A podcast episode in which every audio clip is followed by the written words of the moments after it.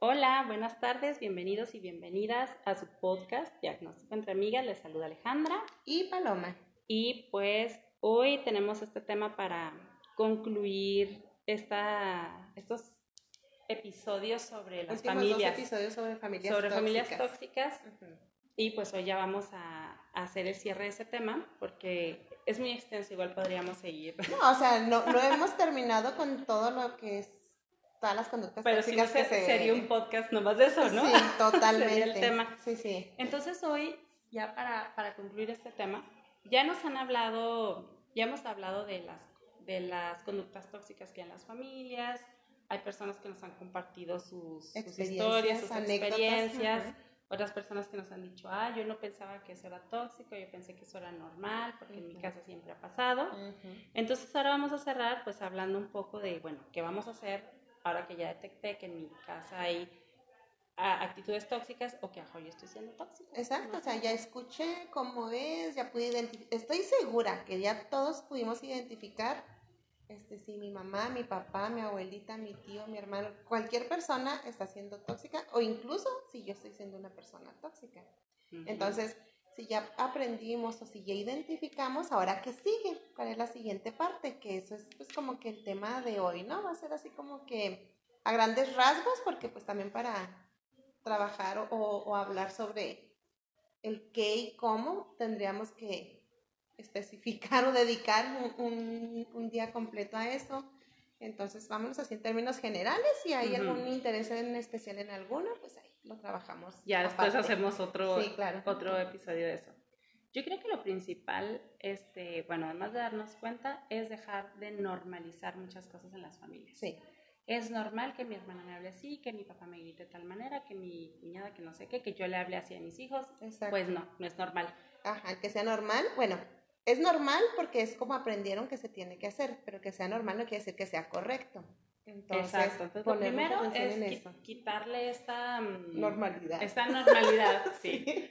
A la normalidad. Quitarle esa normalidad a, a estas actitudes, a estas conductas. Y yo creo también, creo que algo muy importante es aprender a diferenciar cuando es una relación familiar tóxica a cuando es una relación familiar violenta. ¿no? o sea, cuando ya es violenta, acuerdo, sí. es cuando ya no están en la misma, mm, en igualdad de circunstancias, ¿no? O sea, no es lo mismo que estén dos hermanos peleándose y gritándose, que digo que tampoco está normal y está bien, Ujú. pero están en la misma igualdad de circunstancias y podrán hacer a lo mejor los dos, pues alguna reflexión, ajustes en la manera en cómo se llevan para, para estar mejor. Eso es diferente a que mejor uno de los hermanos esté violentando al otro y uno tenga miedo y uno no pueda hablar y uno porque porque es una relación asimétrica, ¿no? Uno con poder sobre el otro. Entonces yo creo que sí hay que diferenciarlos, ¿no? O sea, si una, una situación de familia ya es violenta, siempre hay que considerar que la violencia es un delito, ¿no? O sea, violentar a alguien, gritarle, amenazarle, golpearle, etcétera, es un delito. Y, y- y recordar que algo puede ser poquito violento, podemos verlo, pero la violencia siempre escala. O sea, la violencia avanza y avanza y avanza. avanza y aparte, como estamos en, otro, en otra etapa de vida donde ya vemos las cosas distintas, ¿cuántos casos se ven en terapia de personas que les están quitando a sus hijos Uy, sí. Porque los golpearon? Ajá. ¿No? O sea, y entonces la justificación es, así me educaron a mí, Sí, así me hacía mi así mamá. me hacía mi mamá a mí, es que pues es que ya no lo aguantaba, es que estaba muy mal criado, muy mal criada, etcétera. Sí. Y resulta que lo que están haciendo al golpear a sus hijos, pues ese ya es un acto violento y es delito, pero se los quitan. Y luego viene un montón de de problemas y- problemas y todo. Sabes que yo he escuchado mucho la justificación de es que mi familia es totalmente matriarcal, no sí. tanto patriarcal, sino matriarcal en el que mi mamá nos pegaba, nos ponía, nos quitaba, nos esto y eso es violencia. Eso O es violencia y aquí hay otro dato que una vez me dijo una maestra feminista que admiro mucho, una maestra oaxaqueña, que dijo, ni existe el matriarcado en México, o sea, Ajá, ajá. nos quieren hacer este Es una manera de justificación, manera de ¿no? justificar, o sea, ¿no? justificar acciones, justificar a las personas, porque volvemos al mismo punto. Entonces, este, sí, siempre hay como una justificación de que así era en mi casa, de que ya intenté todo, siempre que me dicen, sí, sí, sí. ya intenté todo de verdad y no hubo otra opción más que esa, siempre va a haber otra opción antes de, de golpear, antes de, pegar. Claro. También, bueno, el tema de las, de las ofensas, ¿no? O sea, ¿cuántos, ¿cuántas personas en terapia se atienden que la raíz de esto son las cosas tan hirientes y tan ofensivas que ha escuchado en su familia durante toda su vida. Sí, y, y, fíjate, eh, llega el punto en el que se normaliza tanto que hasta las mismas personas dicen, no, es que la verdad sí me lo merecía. No es que sí me pasé con lo que le dije, como le contesté, y sí me lo merecía esto que me hizo. Y, y no, o sea, no. O escala después a las relaciones de pareja, ¿no? Como están acostumbrados a que, acostumbradas a que se les invalide lo que piensan, a que se les maltrate, se les humilla, etcétera, cuando llegan una pareja que les trata así, pues tampoco pueden diferenciar. Claro. ¿no? Entonces, entonces yo creo que sí lo principal es diferenciar entre lo que es ya violentar a alguien, lastimarlo a propósito, y lo que es una situación tóxica. Para mí una algo tóxico, bueno, pues es algo mm, que es una conducta que sí puede estar hiriendo a otros porque es inapropiado, que a lo mejor no lo hago de forma consciente, que, que a lo mejor sí lo hago por fregar, pero no, según yo no está lastimando a la otra persona y que puedo hacer yo ajustes, por ejemplo. Si resulta que yo detecto que en mis actitudes eh, tóxicas está que a mi familia le hablo feo, bueno, aprender a hablar de una forma más asertiva, si lo puedo hacer. Claro, Eso es un cambio que puedo hacer. Y no me va a costar nada, no, me, va a causar daño, no voy a dañar a nadie más y es algo que va a tener un beneficio para mí. Una cosa es también decirle a alguien algo que le pueda ayudar a mejorar o algo para herir. El otro día veía un video extensión interesante que decía que había una regla de 10 segundos para decirle a las personas como sus defectos, ¿no? Algo así.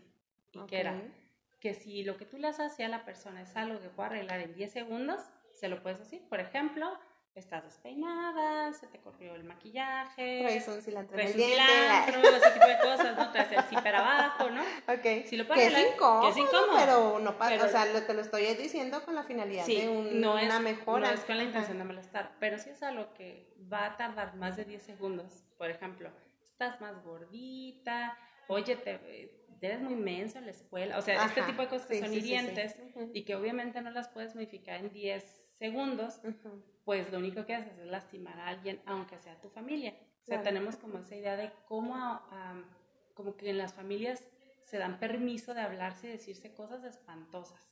Como que la motivación aversiva, ¿no? O sea, como que mi intención es motivarte. Ah, mi intención es motivarte. Pero te critico, te juzgo y te hago sentir mal. Entonces, pues se pierde el sentido totalmente de, de la intención. Entonces, hay que tener mucho cuidado con eso. Sí, entonces yo, yo creo que ver eso, ¿no? ¿Qué comentarios le hacemos a las familias?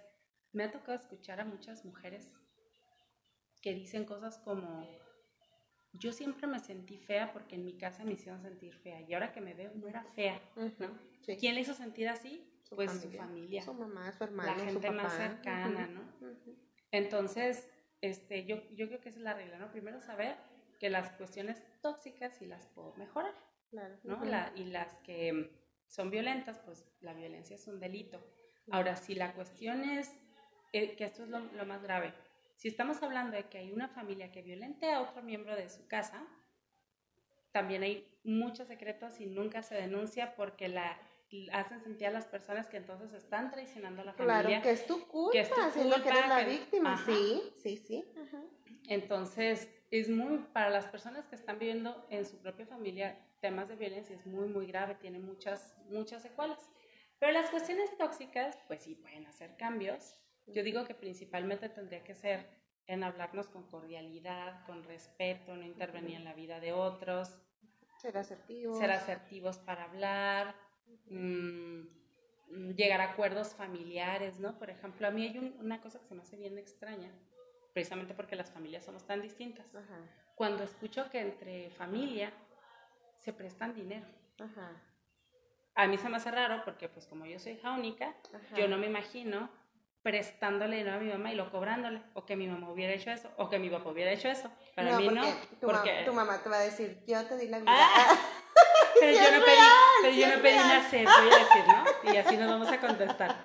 Pero hay familias que, ¿verdad? He escuchado que el pleito es por dinero y se convierte en algo tóxico porque le prestaron 200 pesos y se dejan de hablar y...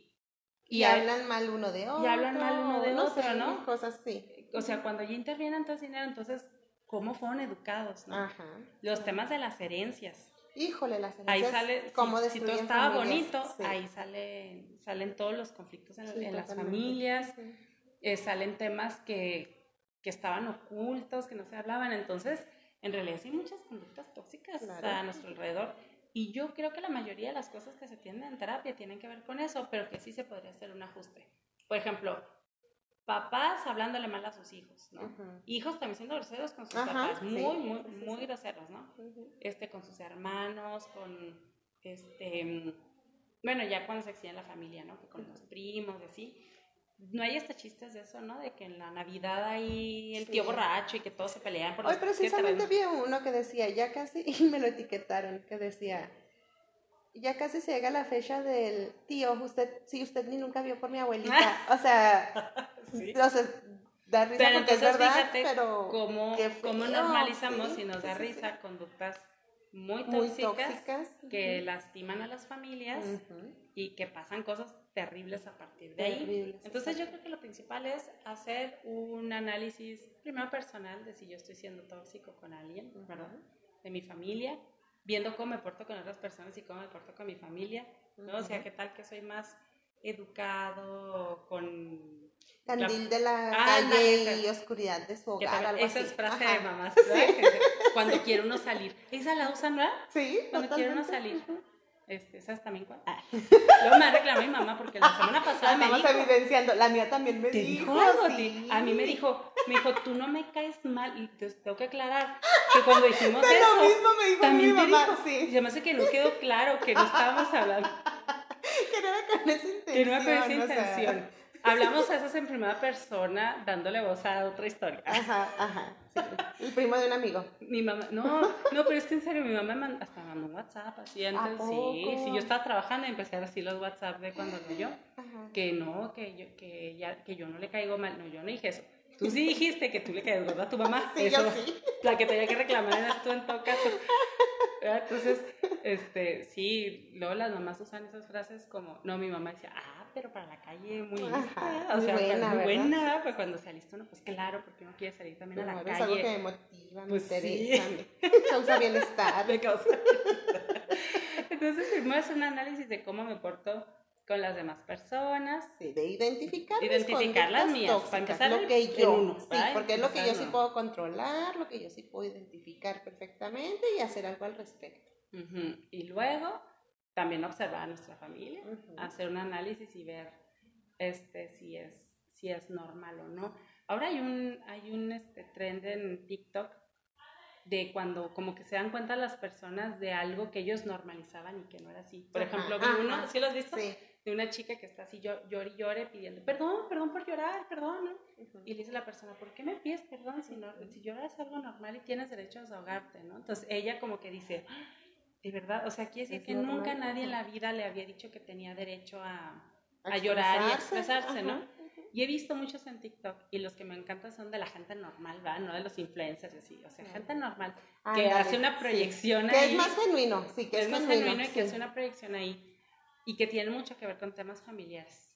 La mayoría es con temas familiares, ¿no? Entonces, imagínate a lo mejor cuánto le duele a esas personas que tienen que hacer un TikTok para para poderlo expresar. Para poderlo expresar. De alguna manera incluso sí, bien, inofensiva. Sí, bien vista porque aparte es TikTok, aceptado, ¿no? Aceptado, ¿no? Entonces, ver que, que este, observar a nuestra familia, observar a otras familias, a mí hay gente que me ha dicho, yo pensé que en todas las familias pasaba esto. Y cuando, por ejemplo, muchos me dicen cuando se casan, ¿no?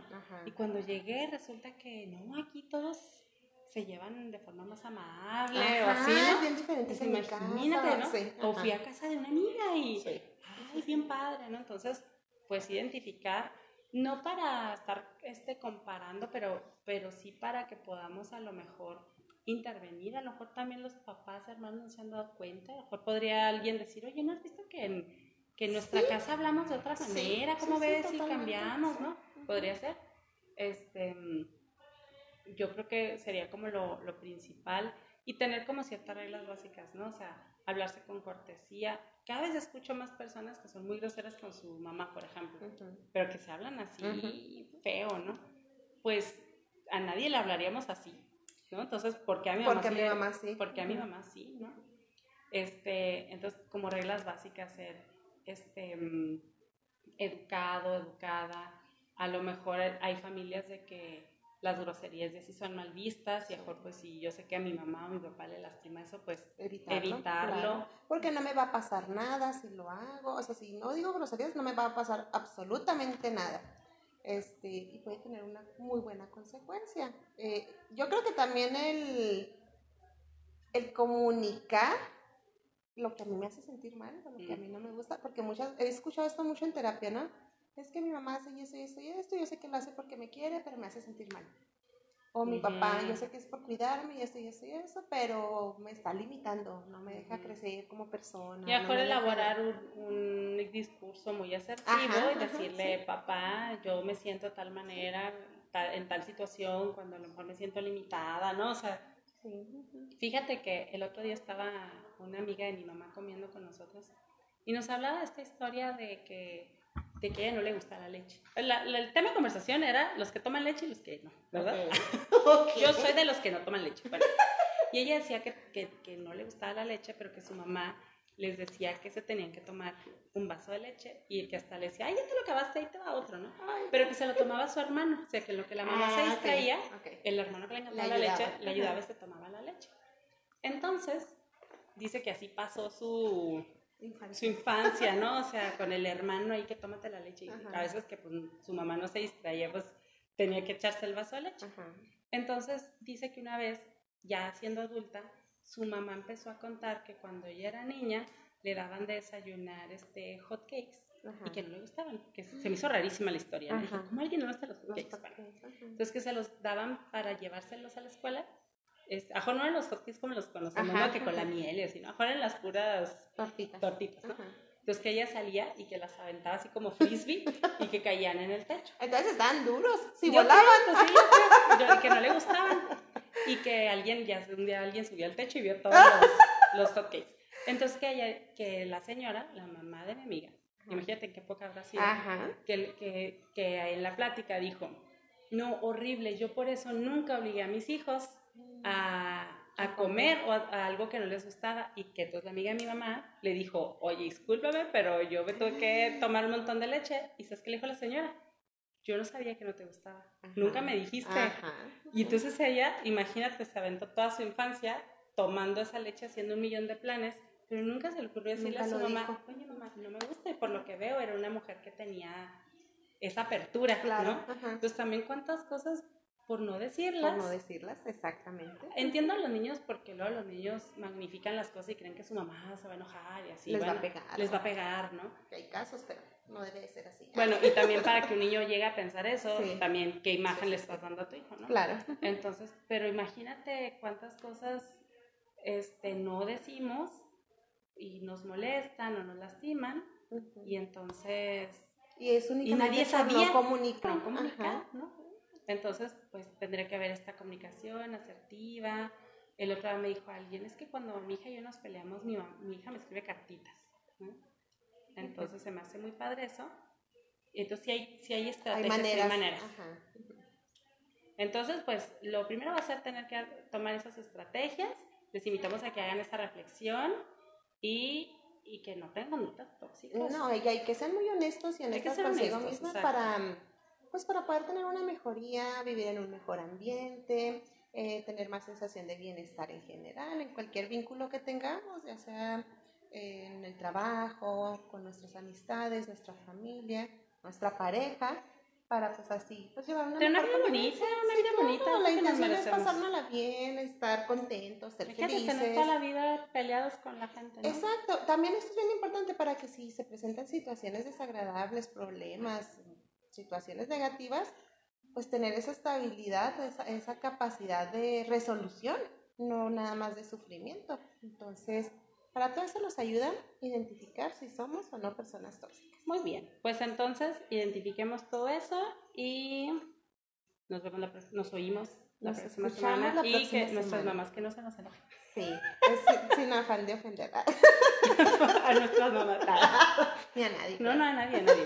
Entonces, pues no se les olvide seguirnos en Instagram, en Anchor, en Spotify Spotify.